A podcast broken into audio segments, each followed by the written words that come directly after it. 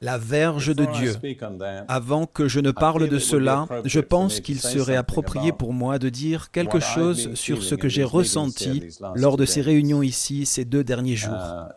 Toranga est un endroit spécial pour moi parce que c'était ici, en 1967, que mon ministère international a vraiment été lancé. Il s'est passé quelque chose à Toranga et quelque chose s'est passé en moi. Et je crois que de bien des façons, l'expansion du mouvement charismatique peut être retracée dans le temps, en fait, à ce qui s'est passé à cette époque, dans la période entre 1967 et 1968. Et quand j'ai su que je devais revenir ici, je suis revenu avec un sentiment d'anticipation que, d'une manière ou d'une autre, cela allait marquer une autre étape dans ma propre vie. Et, je suis enclin à le croire, une étape importante dans l'œuvre de Dieu en Nouvelle-Zélande. Et je crois que plusieurs fois, de différentes manières, dans ces réunions, Dieu a témoigné que quelque chose de nouveau commence. Et je veux vous encourager à y croire. Et je veux vous encourager à vous y engager. Toute nouvelle œuvre de Dieu exige un nouvel engagement de ses dirigeants et de son peuple. Je pense que ça va être différent. Je pense que Dieu va faire des choses que nous n'aurions pas anticipées. Il ne va pas nous demander la permission, il va agir souverainement. Et nous devrons nous ceindre les reins et être très flexibles si nous voulons suivre ce que Dieu va faire. Parce que je crois que le temps est court et Dieu va agir très rapidement. Alors, soyons tous prêts. J'ai essayé de partager avec vous, surtout dans les sessions, dans le séminaire, que notre destination en Dieu est le trône. Combien d'entre vous étaient présents dans les réunions du séminaire Voulez-vous lever la main Eh bien, loué soit Dieu. Donc, il y a beaucoup de gens qui ont entendu ce que j'ai dit. J'ai essayé, pour ainsi dire, de cartographier le progrès spirituel qui nous conduit au trône, qui est dans le Saint des Saints. Et j'aimerais approfondir cela ce soir de façon très brève et simple. Je veux aussi que ce message soit complémentaire à celui que j'ai apporté hier soir sur la vision de l'Église et de son rayonnement. Je crois que les deux se rejoignent à ce stade. J'aimerais y revenir et prendre juste quelques écritures qui couvrent l'ensemble de ce but de Dieu, que nous partagions le trône. Je vais me tourner tout d'abord vers Exode 19 et lire du verset 3 jusqu'au verset 6. En ces termes, le Seigneur instruit Moïse quant à sa vision pour Israël, ce qu'il avait à l'esprit quand il a racheté Israël de l'Égypte. Je crois que, en fait, c'est très clair, comme je vais vous le montrer dans un moment ou deux, cette vision est réaffirmée pour l'Église. Donc ce n'est pas quelque chose qui est éloigné et lié seulement à l'histoire d'Israël, mais c'est quelque chose qui concerne chacun d'entre nous, croyants, aujourd'hui. Et Moïse monta vers Dieu, et l'Éternel l'appela de la montagne, disant, Tu diras ainsi à la maison de Jacob, et tu l'annonceras aux fils d'Israël, Vous avez vu ce que j'ai fait à l'Égypte, et comment je vous ai porté sur des ailes d'aigle et amené vers moi. Je ne peux jamais lire ce verset sans faire une pause pour souligner que le but premier de la rédemption est d'amener le peuple de Dieu à lui-même. Tout le reste est secondaire. Dieu avait une loi, il avait une alliance, il avait une terre promise, mais tout cela était secondaire. Et je crois que la même chose est exactement vraie dans la rédemption en Jésus-Christ. Dieu a beaucoup de bénédictions merveilleuses et des privilèges et des héritages pour nous. Mais son but premier est de nous amener à lui. Et il me semble que dans l'Ancien Testament, Israël, pour la plupart, n'a jamais apprécié cela. Ils étaient très intéressés par la loi, par l'alliance et diverses autres choses, Mais je pense que très peu d'entre eux ont vraiment vu que le but premier de la rédemption est une relation personnelle avec le Seigneur. Et je suis enclin à penser que la même chose est vraie pour une multitude de chrétiens. Ils ont été rachetés, ils connaissent le Seigneur, ils ont expérimenté beaucoup de ses bénédictions, mais ils n'ont pas vraiment saisi le fait que son désir principal est d'avoir une relation personnelle avec chacun d'entre nous. Il nous amène à lui. Et puis il continue dans le verset 5. Maintenant, si vous écoutez ma voix et si vous gardez mon alliance, et là encore, ce sont les deux exigences de base de Dieu pour son peuple dans chaque dispensation. Obéir à sa voix et respecter son alliance. Cela n'a pas changé. C'est exactement la même chose dans le Nouveau Testament. Ce sont les deux conditions de base.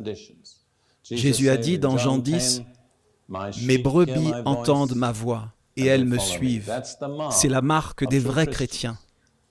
Jésus ne parle pas des catholiques ou des protestants ou des baptistes. Il dit mes brebis. Qui sont mes brebis? Ce sont ceux qui entendent sa voix et le suivent. C'est l'exigence principale du Seigneur dans toutes les dispensations. Et ensuite, garder son alliance, être fidèle et loyaux à nos engagements d'alliance. Dieu dit, si vous faites cela, puis en continuant au milieu du verset 5, vous serez pour moi un peuple précieux parmi tous les peuples, bien que toute la terre m'appartienne. Mais vous, vous serez pour moi un royaume de prêtres, une nation sainte. C'était donc la vision de Dieu pour Israël, après les avoir amenés à lui et établi les exigences de base pour une relation permanente avec lui, écouter sa voix et respecter son alliance.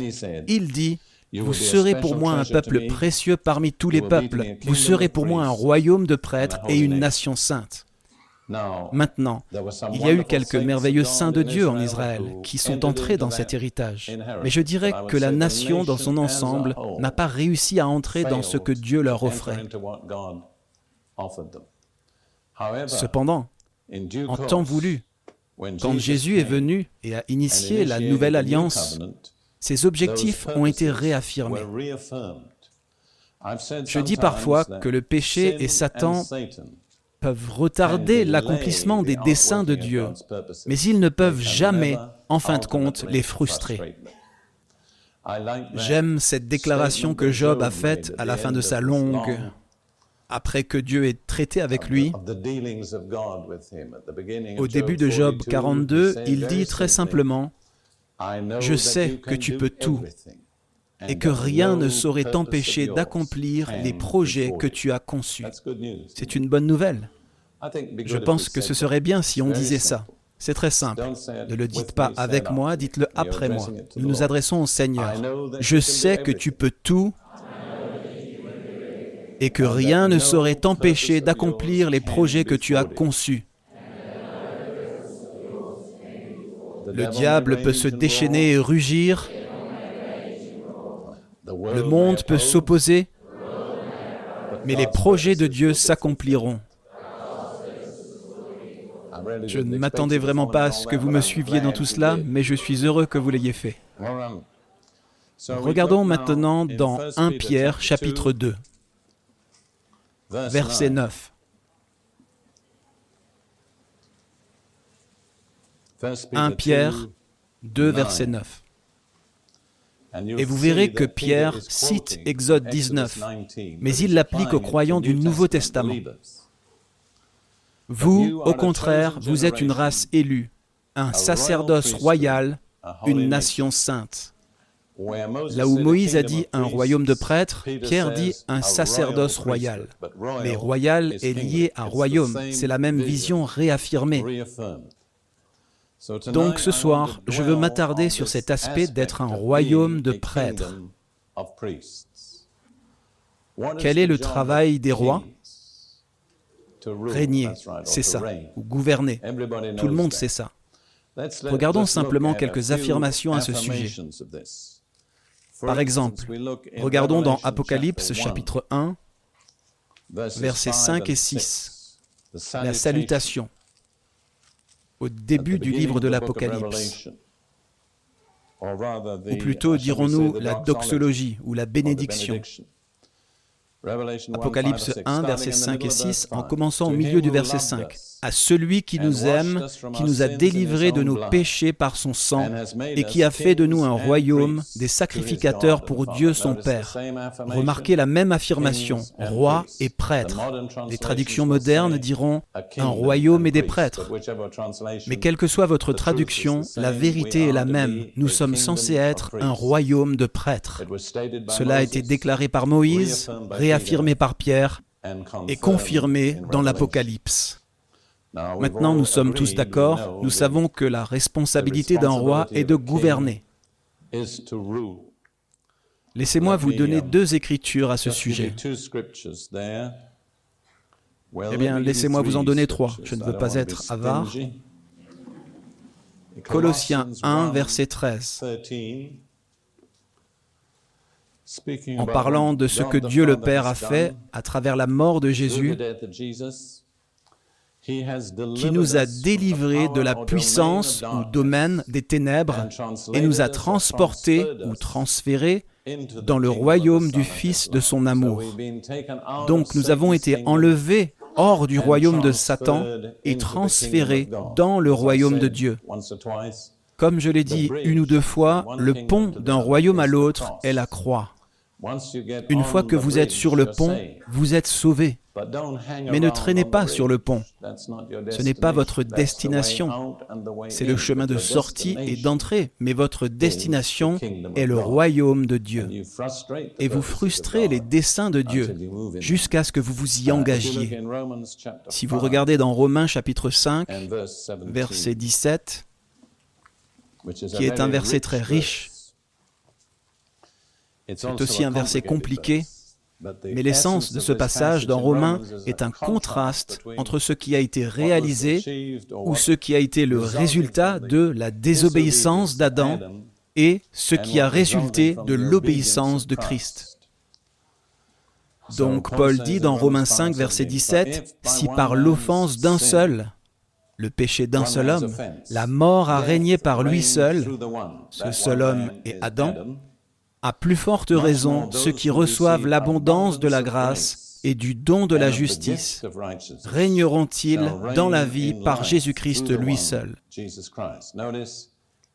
Remarquez que la fin du verset est que nous régnerons dans la vie par Jésus-Christ, pas dans la prochaine vie, mais dans cette vie. Nous devons régner dans cette vie.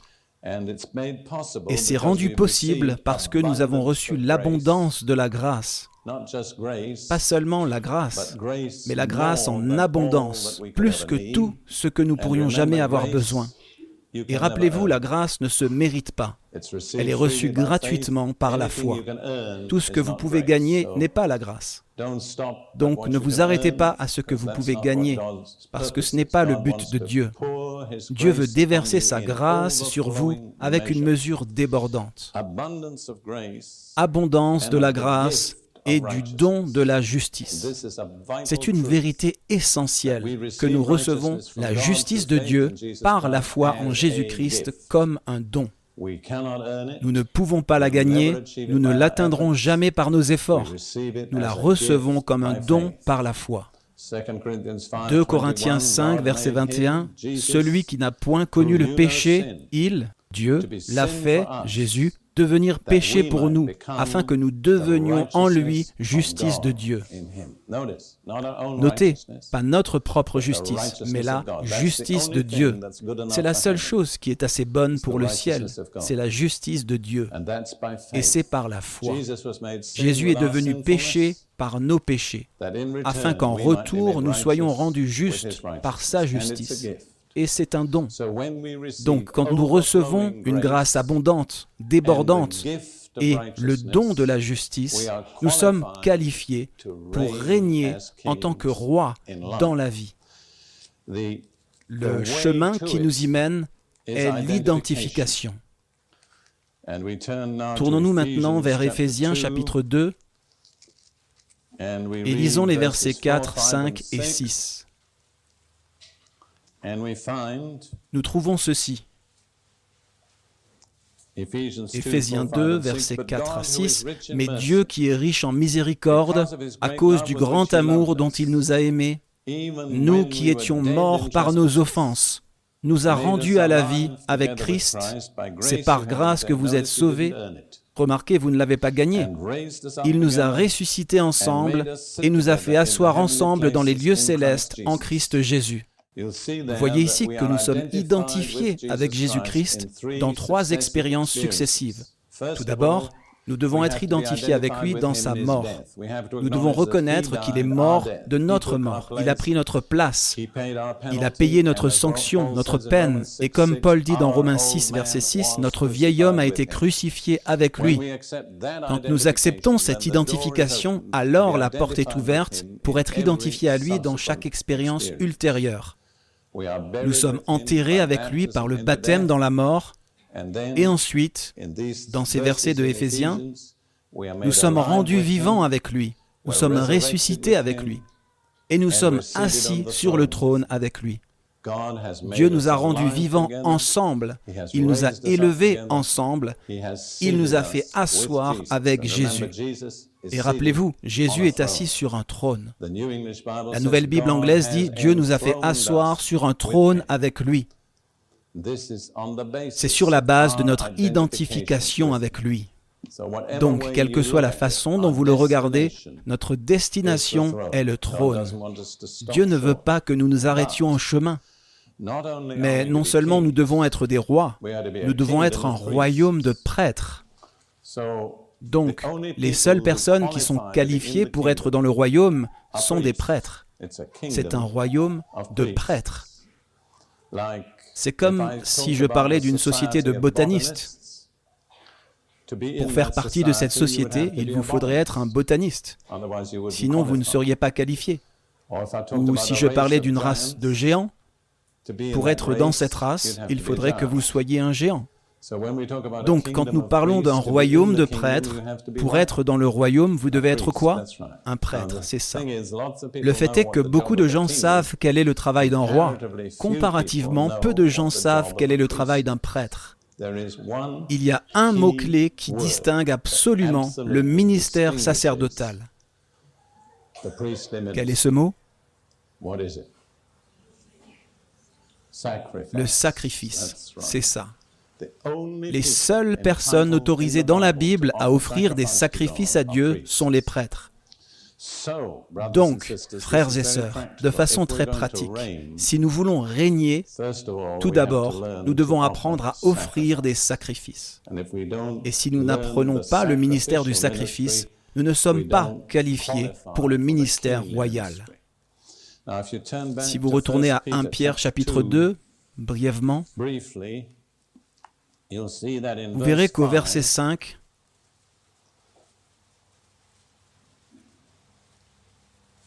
Pierre, s'adressant aux croyants en Jésus, 1 Pierre 2, verset 5 dit, Et vous-même, comme des pierres vivantes, édifiez-vous pour former une maison spirituelle, un saint sacerdoce.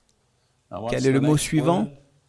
Afin d'offrir des victimes des sacrifices spirituels. Si vous êtes un prêtre, vous devez sacrifier. Pourquoi Pierre dit-il victime ou sacrifice spirituel? Il le met en contraste avec quoi? Avec l'Ancien Testament où ils offraient des sacrifices physiques, le corps des animaux. Ils étaient des prêtres lévitiques. Nous ne sommes pas des prêtres lévitiques. Nous offrons des sacrifices spirituels. Maintenant, le grand modèle de notre ministère sacerdotal est Jésus. Si vous regardez un instant dans Hébreu chapitre 5, verset 1, il est dit, en effet, tout souverain sacrificateur pris au milieu des hommes est établi pour les hommes dans le service de Dieu, afin de présenter, remarquez le mot-clé, présenter des offrandes et des sacrifices pour les péchés. Et en appliquant cela à Jésus, L'auteur poursuit dans Hébreux 5, verset 7. Il décrit les sacrifices que Jésus a offerts. C'est lui qui, dans les jours de sa chair, quand il était encore sur terre, ayant présenté Vous voyez ce mot sacrificiel Qu'est-ce qu'il a présenté Avec de grands cris et avec larmes, des prières et des supplications. Son ministère sacrificiel sur terre a été d'offrir les sacrifices de la prière. Puis est venu le temps où il s'est offert lui-même.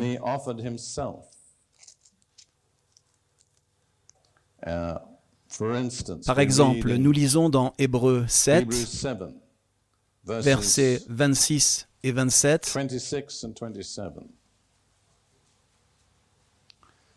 Il nous convenait en effet d'avoir un souverain sacrificateur comme lui, saint, innocent, sans tache, séparé des pécheurs, et plus élevé que les cieux, qui n'a pas besoin, comme les souverains sacrificateurs, l'ordre lévitique, d'offrir chaque jour des sacrifices, d'abord pour ses propres péchés, ensuite pour ceux du peuple, car ceci, il l'a fait une fois pour toutes en s'offrant lui-même.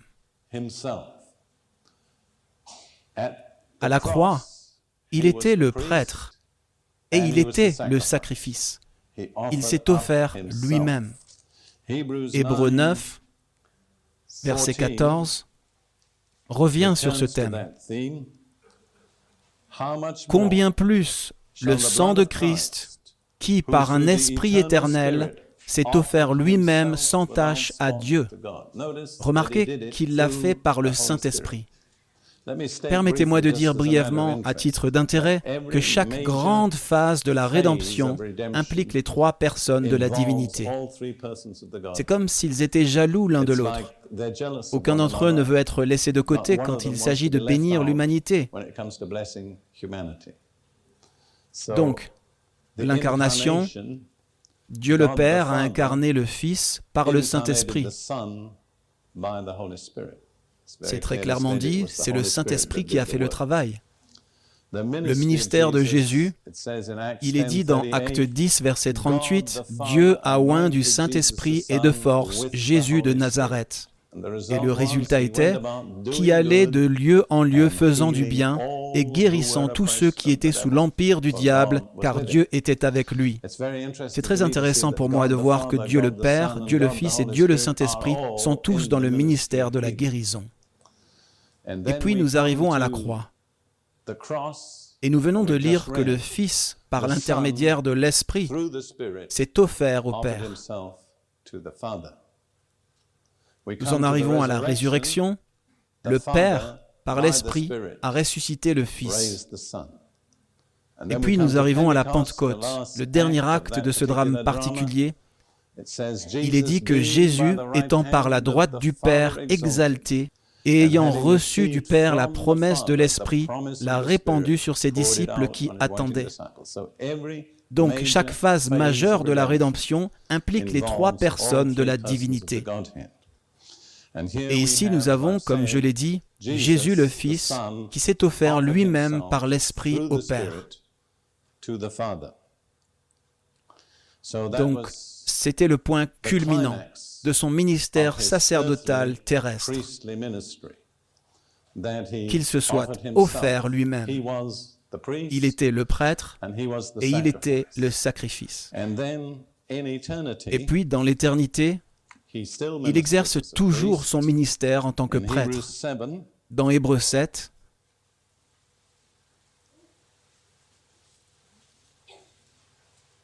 verset 24,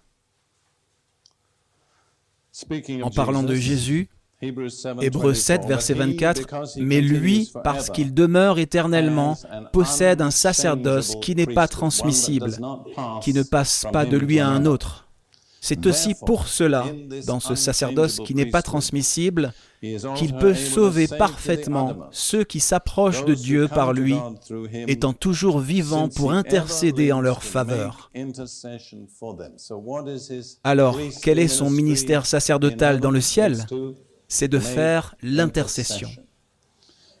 Donc ici, nous avons Jésus, le souverain sacrificateur modèle. Sur la terre, il a offert des prières et des cris à Dieu. Sur la croix, il s'est offert lui-même. Et dans l'éternité, il offre l'intercession. J'ai souligné, je pense ce matin, que les phases dans le temps de la vie de Jésus sont plutôt instructives. 30 ans de vie de famille parfaite, 3 ans et demi de ministère actif et 2000 ans d'intercession. En cela, Jésus est notre modèle. Nous sommes appelés au même ministère, à la prière, à l'offrande de nous-mêmes et à un ministère d'intercession permanente. Juste pour préciser ceci, pour que nous nous basions sur l'Écriture, tournons-nous vers Hébreu 13, verset 15. Hébreu 13, verset 15. Offrons donc par lui, Jésus, sans cesse à Dieu un sacrifice de louange, c'est-à-dire le fruit des lèvres qui confessent son nom. Car c'est à de tels sacrifices, dit le verset suivant, que Dieu prend plaisir. Nos offrandes sacrificielles sont la louange et l'action de grâce. Mais nous sommes aussi appelés à faire le même sacrifice que Jésus a fait, le sacrifice de notre propre corps. Beaucoup, beaucoup de chrétiens n'ont jamais vu cela. Mais dans Romains 12, verset 1, Paul écrit aux chrétiens sur la base du plan de rédemption de Dieu qu'il a déployé dans Romains. Et il dit, Je vous exhorte donc, frères, par les compassions de Dieu, à offrir vos corps comme un sacrifice vivant, saint, agréable à Dieu. Alors, quel est le sacrifice que Dieu exige ici? Le même que celui de Jésus, que nous présentions notre corps. Et notre corps devient saint quand il est déposé sur l'autel du service de Dieu. Il est très important de comprendre comment vous pouvez avoir un corps saint. Jésus parlait avec les prêtres juifs dans Matthieu 19, verset 26, et il disait, si tu jures par l'autel, tu n'es pas lié. Mais si tu jures par le sacrifice sur l'autel, tu es lié. Tu dois le garder. Ce qui était ridicule. Jésus a dit, aveugle, insensé que vous êtes. Qu'est-ce qui est le plus important? Le sacrifice ou l'autel qui sanctifie le sacrifice qui y est placé? Donc vous voyez, l'autel sanctifie ce qui est placé sur lui. Donc quand vous placez votre corps sur l'autel de Dieu dans une offrande sacrificielle, cela sanctifie votre corps. C'est très important parce que Beaucoup d'entre nous, de différentes manières, avons souillé notre corps dans une vie de péché. Aujourd'hui, il y a des millions de jeunes qui ont souillé leur corps par des rapports sexuels illicites, par l'homosexualité, par la drogue et ainsi de suite. C'est là une merveilleuse révélation que si vous vous repentez et revenez à Jésus, vous pouvez avoir un corps saint parce que vous le placez sur l'autel. L'autel sanctifie le sacrifice. Et puis Dieu nous appelle au ministère permanent d'intercession. Je crois que l'adoration et l'intercession sont peut-être les deux ministères les plus élevés dont les chrétiens sont capables. Intercession signifie littéralement, le mot signifie s'interposer. Donc l'intercession, c'est s'interposer entre Dieu et quelqu'un qui a besoin de Dieu. C'est totalement non égocentrique. C'est là que nous sommes libérés de notre égoïsme. Vous avez probablement déjà entendu quelqu'un décrire la prière typique du membre moyen d'une église que Dieu nous bénisse, moi et ma femme, mon fils Jean et sa femme, nous quatre, pas plus, Amen, acte 2, verset 4. Ce n'est pas de l'intercession. Maintenant, Jésus est le parfait intercesseur. Mais, comme tout le reste, il veut partager avec nous. Donc l'intercession n'est pas de penser à ce sur quoi vous devriez prier. L'intercession, c'est s'ouvrir au Seigneur par l'intermédiaire du Saint-Esprit et le laisser partager son fardeau avec vous. Et dans une véritable intercession, le fardeau est une vraie description. Dieu place un fardeau sur les gens. Nous avons eu une visitation dont j'ai parlé brièvement dans notre église locale au printemps de l'année dernière. Et tout d'abord, Dieu nous a appelés à nous rendre humbles et à nous repentir. Cela a duré des jours et des jours. Et nous avons passé la plupart de notre temps nos visages au sol. J'ai appris à très bien connaître l'odeur de la moquette dans cette église. J'en ai eu le nez si près pendant si longtemps. Dieu merci, c'était un tapis relativement propre. Et puis, Dieu a commencé progressivement à libérer l'intercession. Et il a choisi les personnes les plus improbables, pas toujours ceux que l'on considérerait super spirituels. Il y avait un jeune homme, Dieu a fait quelque chose en lui. Et il, pendant des jours, on ne l'entendait pas prier. Et puis soudainement, il ouvrait sa bouche et il continuait pendant une demi-heure au moins. Je me souviens qu'un matin, il a prié pour le peuple de l'Union soviétique, comme si son cœur allait se briser. Je ne pense pas qu'il ait vraiment je doute qu'il puisse vraiment trouver l'Union soviétique sur une carte. Mais il a eu ce fardeau surnaturel. Il a prié pour le KGB, la police secrète, pour que beaucoup d'entre eux soient convertis. Il est intéressant de noter que nous savons, à partir de rapports, que le KGB écoute assez régulièrement la radio chrétienne. Il est intéressant de noter que c'était très peu de temps après ça, moins de deux semaines, que la catastrophe nucléaire a eu lieu à Tchernobyl. Le Saint-Esprit savait ce qui allait arriver. Donc l'intercession est d'être tellement lié à Jésus qu'il peut partager ses fardeaux avec vous. Et il est souverain. Il place sur vous le fardeau d'une personne, d'une nation, d'une église, d'un leader chrétien. Et vous devez être extrêmement sensible. Il ne s'agit pas de ⁇ quand ça me convient, Seigneur, je vais prier ⁇ Vous avez probablement entendu ce vieux chant négro spirituel À chaque fois que je sens l'esprit bouger, je vais prier. C'est ça, un intercesseur. Vous pouvez être au milieu de la cuisson du repas, vous devez vous arrêter, vous devez vous mettre le visage au sol, et qui sait combien de temps vous serez impliqué? Maintenant, quand nous aurons appris à prier, et cela signifie la louange, les actions de grâce, l'intercession, l'adoration, l'ensemble du ministère sacerdotal, ensuite, nous sommes qualifiés pour commencer à gouverner. Pour ceux qui n'apprennent pas le ministère sacerdotal, ils ne seront jamais qualifiés pour être rois. Ils sont des rois potentiels, mais cela ne se développe jamais. Je voudrais me tourner vers une image de ce ministère combiné de rois et de prêtres. dans le psaume 110 qui est ce qu'ils appellent un psaume messianique. En d'autres termes, c'est une prédiction de Jésus en tant que Messie.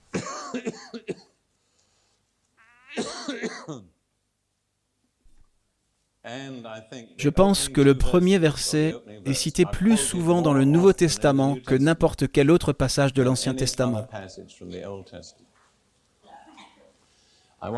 Je voudrais tout d'abord commencer avec les deux premiers versets. Nous avons maintenant la propre application de Christ du premier verset. Parole de l'Éternel à mon Seigneur. Rappelez-vous, c'est David qui écrit. Parole de l'Éternel à mon Seigneur, assieds-toi à ma droite, jusqu'à ce que je fasse de tes ennemis ton marchepied. Maintenant, Jésus a défié les pharisiens et il a dit, qui est le Messie? Ils ont dit, c'est le fils de David, ce qui bien sûr est orthodoxe. Puis il a dit, Jésus a dit, s'il est le fils de David, comment David, dans l'esprit, l'appelle-t-il Seigneur? Et il dit, l'Éternel dit à mon Seigneur.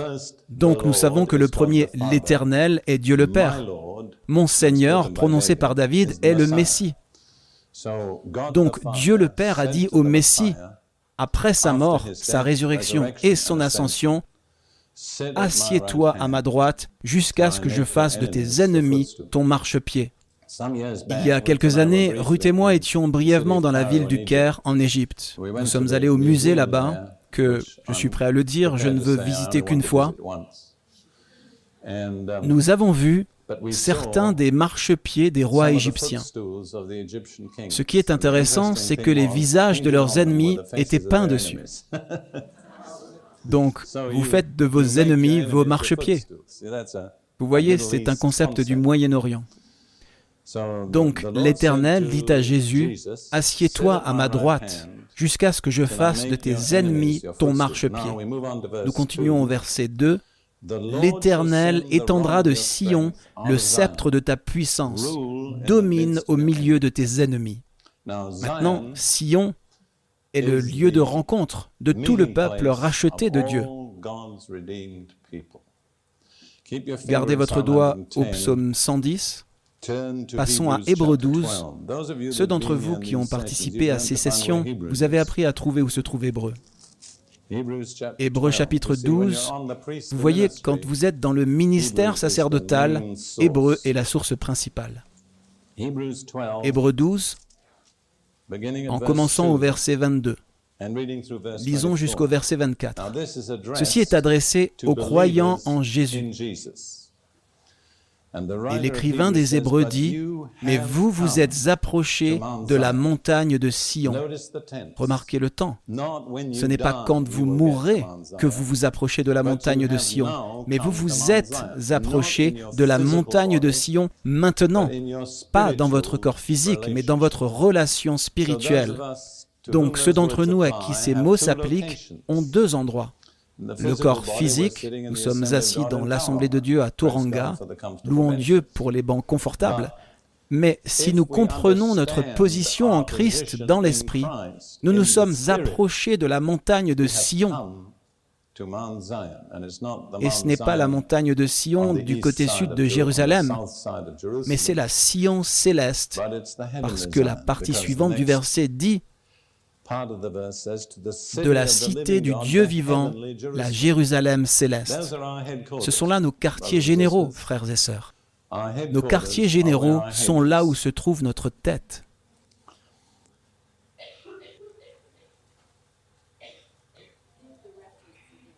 Hmm? Non, c'est chapitre 12 verset 22. Pourquoi je l'ai mal dit? Vraiment? Désolé. Excusez-moi de vous pardonner. La référence est Hébreu 12, 22. Je pensais avoir dit 22, mais peut-être que j'ai avalé le 20. Très bien. Vous êtes avec moi maintenant? J'ai vu que vos visages habituellement intelligents n'étaient pas aussi brillants, mais je ne savais pas quoi en dire.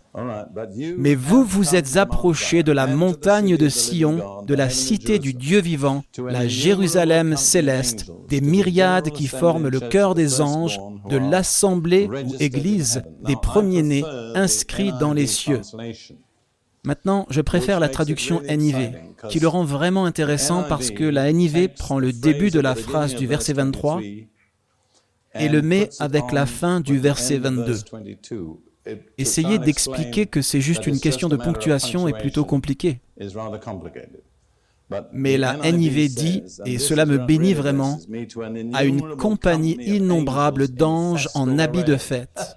Cela me fait vibrer de penser que les anges se sont revêtus de leur meilleur parce que nous arrivons, puis à l'assemblée des premiers-nés inscrits dans les cieux. C'est l'Église de tous ceux qui sont nés de nouveau par la foi en Jésus-Christ et par la nouvelle naissance. Nous sommes maintenant arrivés déjà à la Jérusalem céleste sur la montagne de Sion du juge qui est le Dieu de tous. Dieu merci, il y a quelque chose à côté de Dieu le juge, parce que sinon nous n'y arriverions jamais. Des esprits des justes parvenus à la perfection. Je comprends qu'il s'agit là des saints de l'Ancien Testament qui, après une vie entière de marche dans la foi, à la fin, sont arrivés au mont Sion, alors que nous, par la nouvelle naissance, y arrivons maintenant. C'est pour ça que Jésus a dit, parmi ceux qui sont nés de femmes, il n'en a point paru de plus grand que Jean-Baptiste. Cependant, le plus petit dans le royaume des cieux est plus grand que lui, parce que nous sommes nés de nouveau. La nouvelle naissance nous fait entrer dans un nouveau royaume qui n'était ouvert au sein de l'Ancien Testament qu'après la mort. Nous y entrons maintenant. Continuons et nous y reviendrons pour l'expliquer. des esprits des justes parvenus à la perfection de Jésus qui est le médiateur de la nouvelle alliance. Et c'est important parce que si Jésus n'était pas là, nous n'y arriverions pas. Et ce qui suit est aussi très important. Et du sang de l'aspersion qui parle mieux que celui d'Abel, ou du sang aspergé de Jésus. Nous avons regardé cela dans les sessions du séminaire, que Jésus a aspergé son propre sang comme moyen d'entrer dans le Saint des Saints. Et ce que beaucoup de chrétiens ne réalisent pas, c'est que le sang de Jésus a la vie en lui. Il a la vie de Dieu en lui. Et il parle en notre nom. Et il est en contraste avec celui d'Abel parce qu'il y a trois différences. La vie d'Abel lui a été enlevée par la force. Jésus a donné sa vie de son plein gré. Le sang d'Abel a été répandu sur la terre. Le sang de Jésus est aspergé dans le ciel. Le sang d'Abel a crié pour la vengeance. Le sang de Jésus crie pour la miséricorde et le pardon. Et frères et sœurs, quand vous êtes sous une réelle pression et que vous ne pouvez même pas faire sortir une prière, arrêtez-vous un instant et pensez que même si vous ne pouvez pas prier, le sang de Jésus parle en votre nom dans la présence de Dieu. Ce que je veux souligner maintenant, c'est que nous sommes arrivés au mont Sion. Nous n'allons pas y venir, nous sommes déjà arrivés. Alors maintenant, Revenons au psaume 110. L'Éternel étendra de Sion le sceptre de ta puissance. Domine au milieu de tes ennemis. Je crois que c'est une formidable révélation du genre de ministère que nous pouvons avoir en tant que royaume de prêtres. Je crois que les trois personnes de la divinité sont mentionnées dans ces deux versets. Dieu le Père dit à Jésus le Fils, Assieds-toi à ma droite. Le Seigneur, le Saint-Esprit, envoie la verge de l'autorité de Christ de Sion, l'assemblée du peuple de Dieu. Donc quand nous nous réunissons sous la direction de Jésus et dans l'ordre divin, alors le Saint-Esprit de notre réunion, de notre ministère et de nos prières envoie la verge de l'autorité de Christ. Et par conséquent, Christ règne au milieu de ses ennemis. C'est là qu'il se trouve maintenant. Il est maintenant à la droite de Dieu. Et nous pouvons exercer son autorité en son nom et affirmer sa domination même au milieu de ses ennemis. Nous sommes certainement conscients que ses ennemis sont nombreux. Ils sont vociférants, ils sont de plus en plus en colère et plus violents chaque année. Mais ne laissez pas leurs cris et leurs activités vous faire oublier le fait que Jésus est déjà sur le trône et il ne va jamais abdiquer. Il règne maintenant au milieu de ses ennemis. En dépit de toute la rage et toutes les forces du mal, Jésus règne. Mais nous avons le privilège d'être les instruments de sa domination de par notre assemblée. Le peuple de Dieu, réuni en son nom, en ordre divin, conduit ensemble par le Saint-Esprit, car Jésus a dit, là où deux ou trois sont assemblés en mon nom, je suis au milieu d'eux. Nous avons le privilège d'étendre la verge de son autorité sur les nations et d'aligner les nations avec les desseins de Dieu. Ce n'est pas imposer notre volonté aux nations ou dire à Dieu ce que nous pensons qui devrait arriver, mais devenir des instruments pour Dieu, pour révéler et déclarer sa volonté sur les nations. Maintenant, je vous ai dit que le titre de cela allait être La Verge de Dieu. Vous vous êtes peut-être demandé comment j'allais pouvoir y arriver. Et je me suis moi-même demandé pendant un moment. Mais on y est arrivé. La verge ou le bâton, le sceptre, la verge dans la Bible est l'emblème d'un dirigeant. et c'est la marque de son autorité. Je veux juste parler de deux exemples. Tout d'abord, à un moment, comme je l'ai dit, je pense, dans le séminaire, l'autorité d'Aaron en tant que grand prêtre a été contestée par les autres chefs de tribu. Ils ont dit, pourquoi est-ce seulement Aaron? Pourquoi pas nous? Et Dieu a dit, réglons cela une fois pour toutes. Alors il a dit à Moïse, prends la verge de chaque chef de tribu, dis-lui d'y écrire son nom et de la mettre devant le Saint des Saints et de la laisser là. C'est ce que Moïse a fait. 24 heures plus tard, il y est retourné. Onze verges étaient exactement les mêmes. La douzième verge, le douzième bâton, avait fleuri, bourgeonné et eu des amandes en 24 heures. Et ils ont vérifié le nom sur la verge. C'était Aaron. Aaron, le grand prêtre, un type, une figure du Seigneur Jésus. Et la floraison de la verge en 24 heures est un type de la résurrection qui a établi pour toujours son identité de fils de Dieu et de grand prêtre. Donc la verge porte le nom du chef. Cela est devenu très très réel pour moi dans les périodes de prière et d'intercession, que nous pouvons étendre la verge, le bâton de l'autorité de Christ, qui porte son nom sur les situations pour lesquelles nous prions. Mais l'autorité est dans le nom. Puis l'autre cas d'une verge était Moïse. Vous vous souvenez? À l'âge de 40 ans, il était confiant qu'il pouvait délivrer son peuple Israël hors d'Égypte. Il a fini par passer 40 ans dans le désert à s'occuper des moutons de son beau-père. À l'âge de 80 ans, Dieu lui est apparu dans le buisson ardent et lui a dit qu'il devait délivrer son peuple hors d'Égypte. Et à ce moment-là, Moïse était totalement dépourvu de confiance en lui. Il a dit, Dieu, essaye juste de trouver quelqu'un d'autre. Il était tellement obstiné qu'à la fin, le Seigneur s'est mis en colère contre lui. Moïse a dit, Eh bien, si je dois délivrer mon peuple, avec quoi puis-je le faire? Et le Seigneur a dit, Qu'est-ce que tu as là dans ta main? Et c'est un peu la version amplifiée, mais Moïse a dit, C'est juste ma verge de berger. Le Seigneur a dit, jette-la par terre et vois ce qui se passe. Il l'a jetée sur le sol et elle est devenue un serpent. Et Moïse s'est enfui de son propre bâton. Vous voyez, la leçon est que souvent nous avons quelque chose dans notre main et nous ne savons pas le pouvoir qu'il y a dedans. Le Seigneur a dit à Moïse, saisis-le par la queue. Maintenant, quiconque connaît quelque chose sur les serpents sait qu'il ne faut pas prendre les serpents par la queue. On les saisit juste derrière la tête. Mais Moïse a obéi au Seigneur et s'est redevenu un bâton dans sa main. Alors le Seigneur a dit à Moïse, c'est tout ce dont tu auras besoin. Prends juste cette verge. Et elle est appelée à partir de là la verge de Dieu. Mais il a dit, si tu as des problèmes, je veux te donner deux autres signes. Je veux que vous remarquiez que Dieu a souverainement désigné ces signes. Moïse n'a pas dit, Dieu, j'ai besoin de signes. Ma conviction est que Dieu n'a jamais envoyé de messager avec une révélation surnaturelle sans lui donner une attestation surnaturelle. C'est non scriptural. Alors, le Seigneur a dit à Moïse, Mets ta main dans ton sein et retire-la.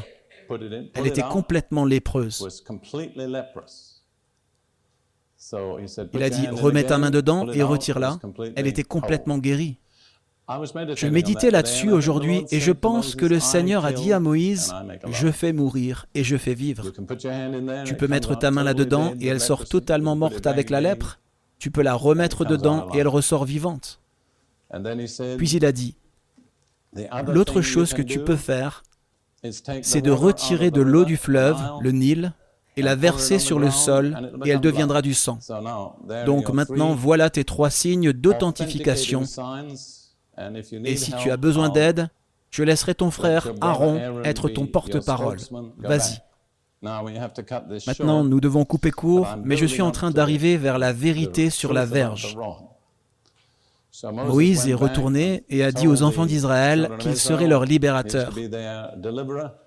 Ils étaient heureux, et puis il est allé voir Pharaon et il a dit, Dieu m'a dit que tu devais laisser partir mon peuple. Pharaon a dit, Eh bien, je ne sais pas qui est le Seigneur, pourquoi devrais-je les laisser partir?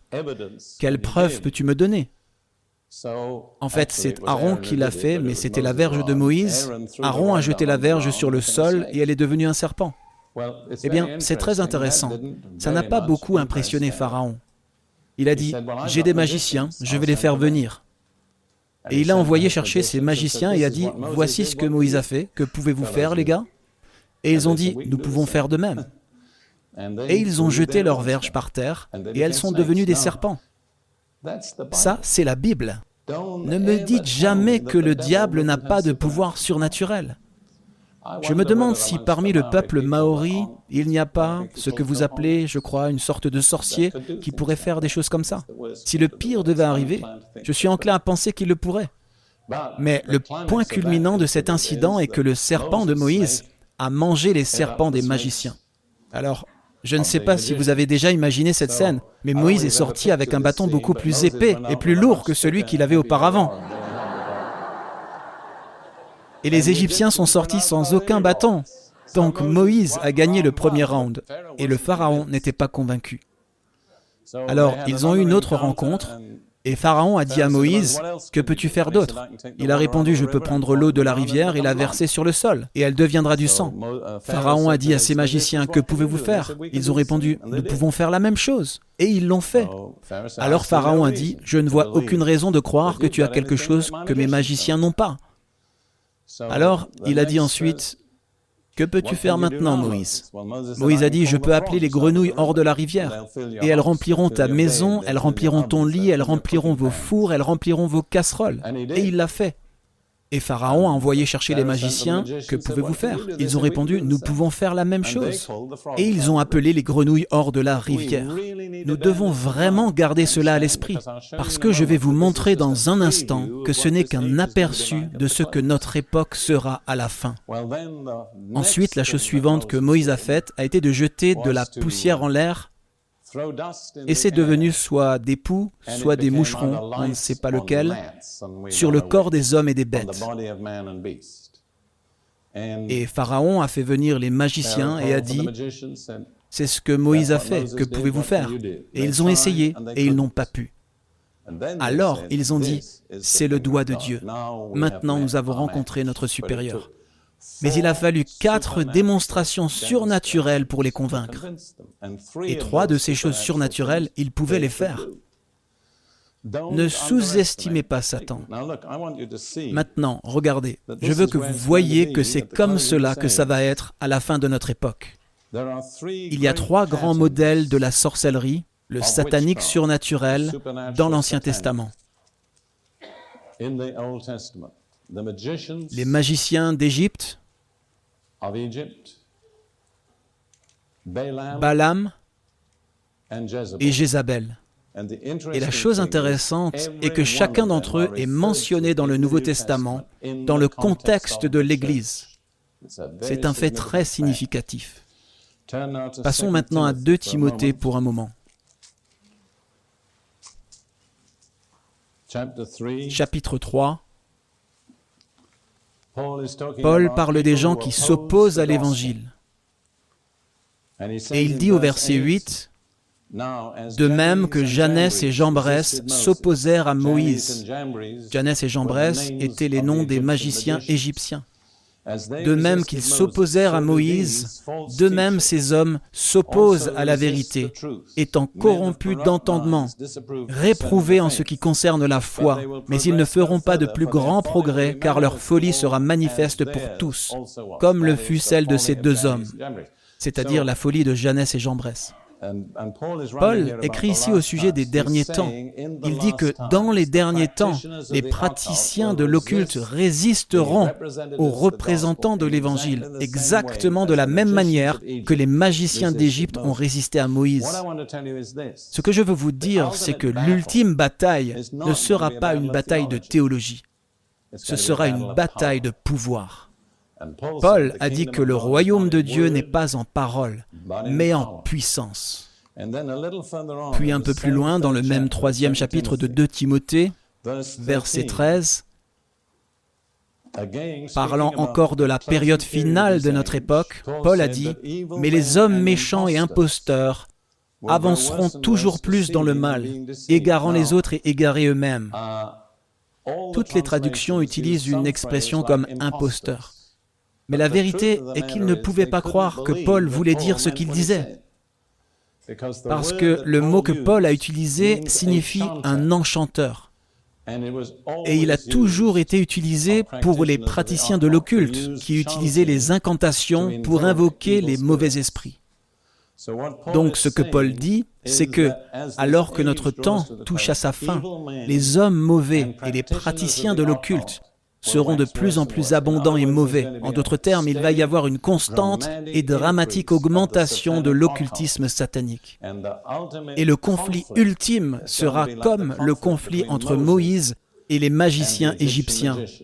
Ce n'est pas une question de quel livre vous pouvez citer, c'est une question de qui a le serpent le plus puissant.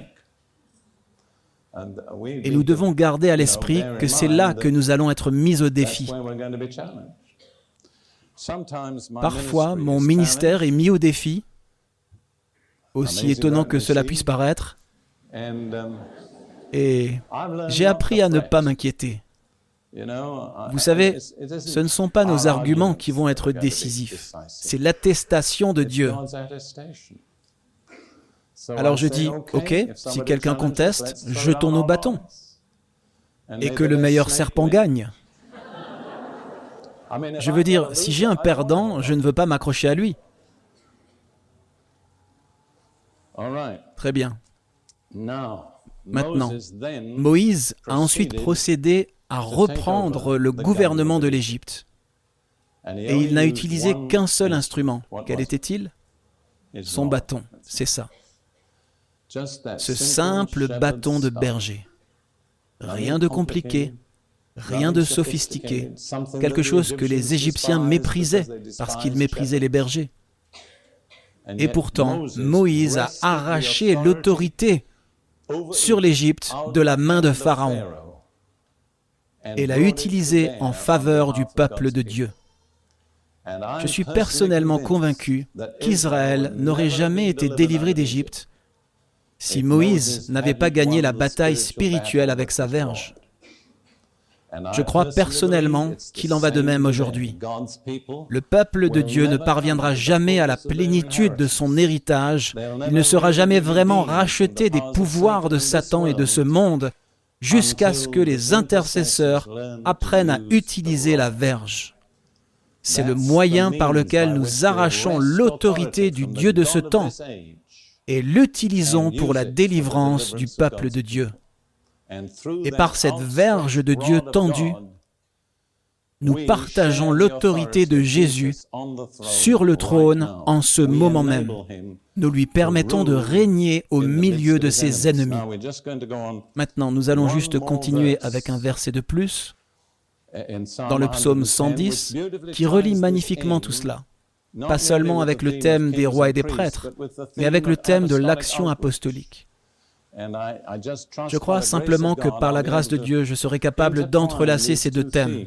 Nous sommes dans le psaume 110, verset 3, qui s'adresse à Christ sur le trône. Ton peuple est volontaire le jour où paraît ta force, avec des ornements sacrés au sein de l'aurore, ta jeunesse vient à toi comme une rosée. Maintenant, c'est un langage très condensé en hébreu et il y a un certain nombre de différentes manières possibles de le traduire. Je vais suivre une traduction différente dont la plus grande partie est tirée de la note en marge de la New International Version. Mais nous allons commencer par le premier verset. Ton peuple est volontaire. Ce n'est pas une bonne traduction. Vous voyez, le problème avec les volontaires, c'est que quand ils cessent d'être volontaires, ils ne sont plus avec vous. Je ne suis pas intéressé par les volontaires. Ce qui est dit est, ton peuple seront des offrandes volontaires. Voilà les personnes que Dieu recherche. Et ensuite, il est dit, le jour où paraît ta force. Mais l'hébreu dit le jour de ton armée. Dieu est en train de rassembler son armée de la fin des temps. Et il ne recherche qu'un seul type de personnes. Des personnes qui seront des offrandes volontaires. Pas qui font des offrandes volontaires, mais qui sont des offrandes volontaires. J'ai entendu il y a des années une histoire sur une réunion d'évangélisation dans l'État de l'Oklahoma aux États-Unis. Je ne peux pas la raconter avec l'accent du lieu, Mais quoi qu'il en soit, d'après cette histoire, qui n'est probablement pas tout à fait vraie, il y avait un Indien d'Amérique dans ce service d'évangélisation. Alors que le prédicateur prêchait, il a eu un sentiment de conviction. Il sentait qu'il devait faire quelque chose pour être en règle avec Dieu. Alors il a pensé, qu'est-ce que je vais donner à Dieu? Il a pris sa couverture, est allé à l'avant de l'église, l'a posé sur l'autel et a dit, Indien apporte couverture. Mais il n'avait toujours pas la paix. Alors, quand il est retourné, il a pensé, je vais donner quelque chose de plus précieux qu'une couverture. Il a pris son fusil, qui était un bien précieux, a remonté l'allée avec le fusil, l'a déposé à l'avant de l'église et a dit, Indien apporte fusil. Mais toujours pas de paix. Il avait encore une possession, qui était encore plus précieuse, qui était son cheval. Il est donc sorti sur le terrain devant l'église, a détaché son cheval et l'a conduit jusqu'au devant de l'église et a dit, Indien amène cheval. Mais il n'avait toujours aucune paix. Alors il s'est assis, se demandant ce qu'il devait faire. La quatrième fois, il a marché vers l'avant sans rien d'autre et a dit, Indien amène Indien. Et c'est là qu'il a eu la paix. Eh bien, c'est ce que Dieu nous dit à vous et à moi. Il ne veut pas vos dons, il ne veut pas vos talents, tout ce qu'il veut, c'est vous.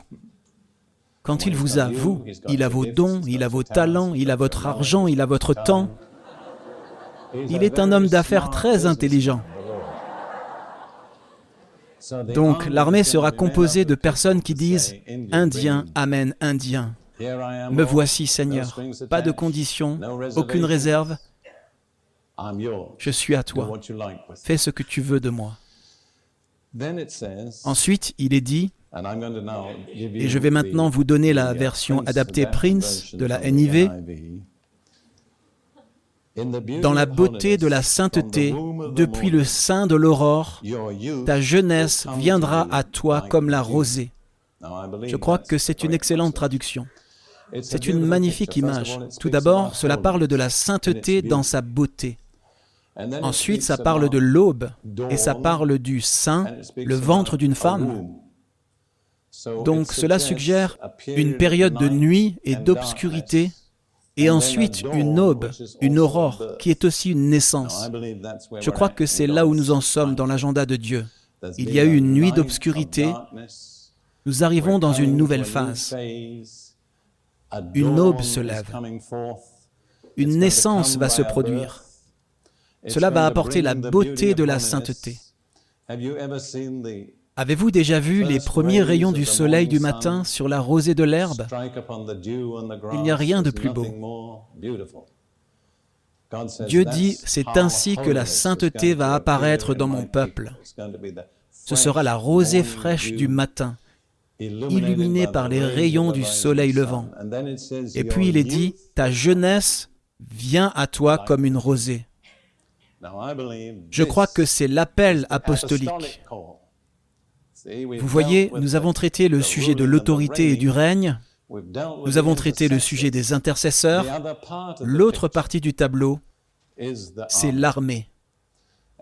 Je crois qu'en ce moment, dans le monde entier, Dieu est en train de rassembler une armée de jeunes gens, des jeunes. Maintenant, les personnes plus âgées ont beaucoup à faire. Il y a beaucoup, beaucoup de ministères différents. L'un des grands ministères est l'intercession. Mais je suis loin de suggérer que c'est le seul ministère, car si c'était le cas, que ferais-je ici ce soir? Mais je vais adresser mes remarques finales aux jeunes, parce que je crois qu'il y a une attention particulière du Saint-Esprit et de l'Écriture sur les jeunes à notre époque.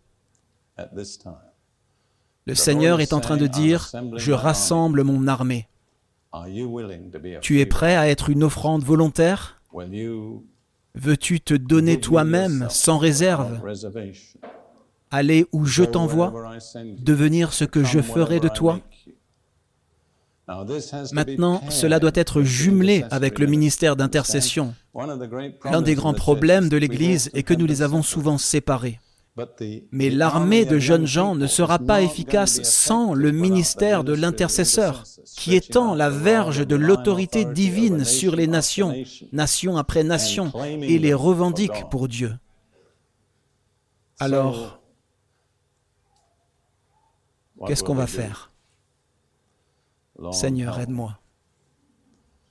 Je sens que la première chose que nous devons faire est de parler aux plus jeunes, disons les 30 ans et moins, d'accord?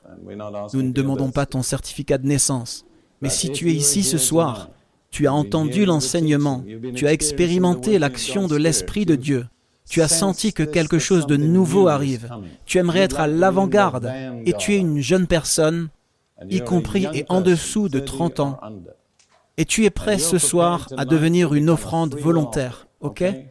Tu te présentes simplement au Seigneur, sans condition, sans réserve. Tu aimerais le faire. Veux-tu te lever maintenant, où que tu sois? Frère Daz, voulez-vous monter? Ruth, Carly, voulez-vous bien monter? J'aime toujours que des gens se tiennent à mes côtés à un moment comme cela. Je suggère que les autres d'entre vous, près de l'avant, se retournent et regardent cette merveilleuse vue. N'est-ce pas une vue magnifique Très bien. Si vous avez plus de 30 ans, vous pouvez vous retourner et regarder. Ensuite, vous devez vous asseoir. Très bien. Combien en avons-nous? Peut-on les rassembler à l'avant ici? Pensez-vous que nous pouvons les faire venir à l'avant? Oui, je pense que oui. Ne faites pas attention à la foule. Allez, vous tous, venez à l'avant. Nous allons prier pour vous, pour votre envoi dans votre mission. Excusez-moi, les personnes dans l'autre auditorium, si vous avez 30 ans ou moins et que vous voulez devenir une offrande volontaire, vous n'avez qu'à... Vous feriez mieux de vous frayer un chemin jusqu'ici, parce que c'est ici que l'action va être à partir de maintenant. J'espère que vous savez ce que vous faites. Avancez un peu plus. Certains d'entre vous peuvent se tenir debout sur les premières marches.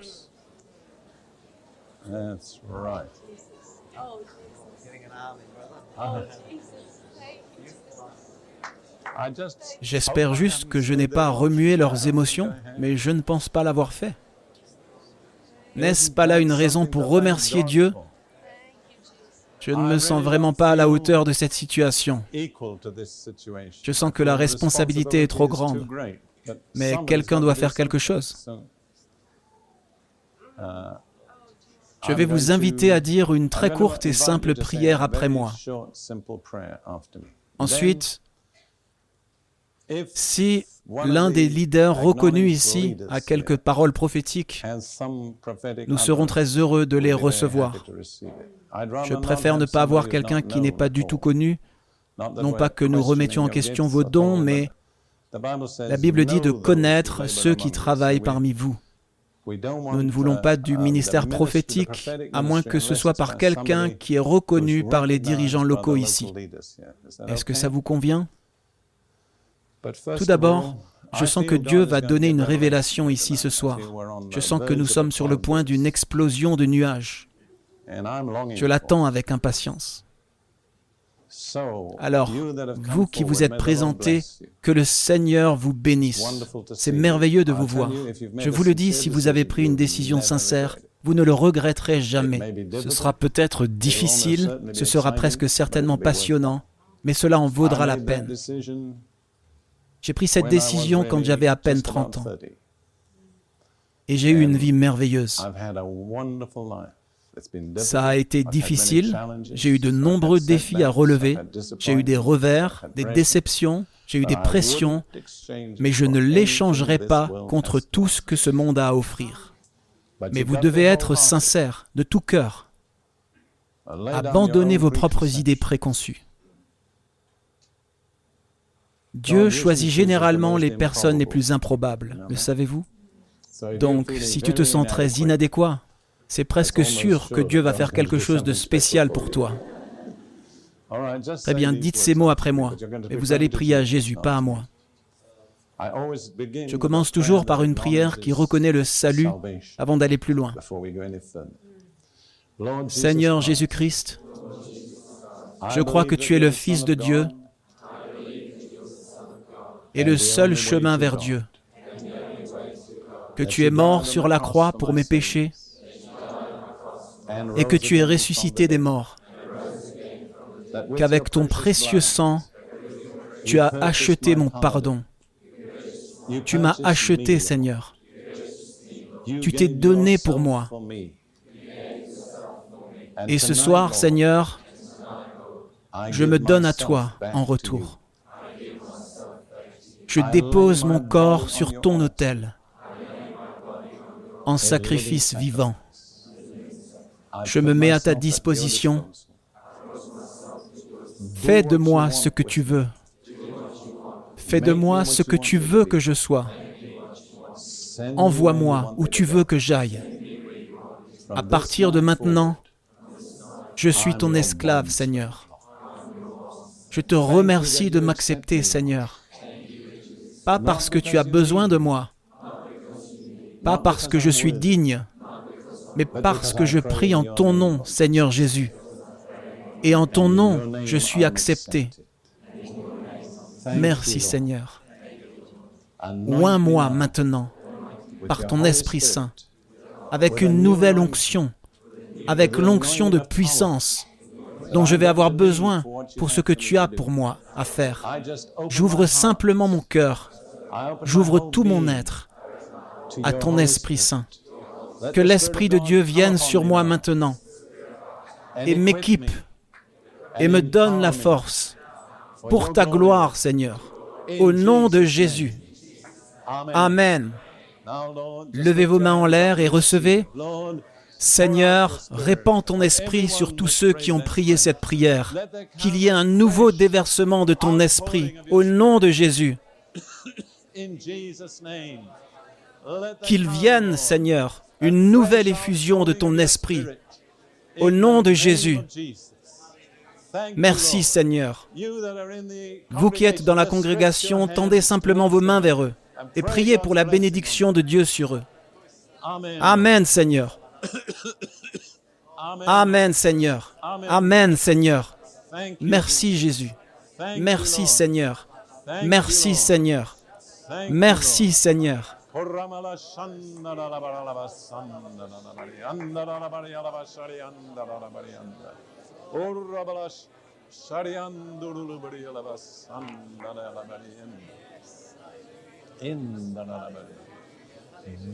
La victoire par le sang de l'agneau et par le nom de Jésus. Maintenant, pendant que vous restez ici debout à l'avant et vous pouvez continuer à communier avec le Seigneur, je voudrais proposer un autre défi à ceux d'entre vous qui ne sont pas venus à l'avant. Il n'y avait rien dans votre âge pour vous empêcher de venir à l'avant, sauf que nous devions simplement fixer une limite. Mais combien d'entre vous ce soir se sentent, et je veux que vous soyez très clair à ce sujet, vous vous sentez appelé au ministère de l'intercession. Vous sentez que c'est votre place dans le lieu de prière, dans la réunion de prière, pas tant sous les yeux du public, que dans le lieu de la communion privée avec Dieu, pour le peuple de Dieu, les serviteurs de Dieu, les desseins de Dieu. Et ce soir, Dieu a parlé à votre cœur et a montré que c'est ce qu'il a pour vous. Ce n'est peut-être pas la seule chose, mais c'est la chose dont il a parlé ce soir. Si vous souhaitez vous offrir à Dieu comme un intercesseur, sans vous avancer, restez simplement là où vous êtes, à votre place. Si c'est votre décision,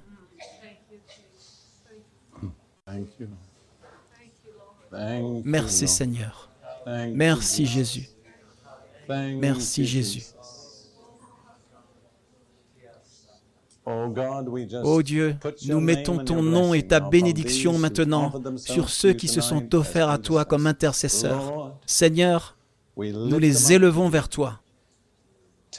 Prends-les là où ils sont maintenant et conduis-les dans ce ministère sacré de l'intercession.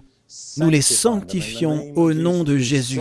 Nous les mettons à part pour ce ministère et nous te rendons grâce pour eux au nom de Jésus.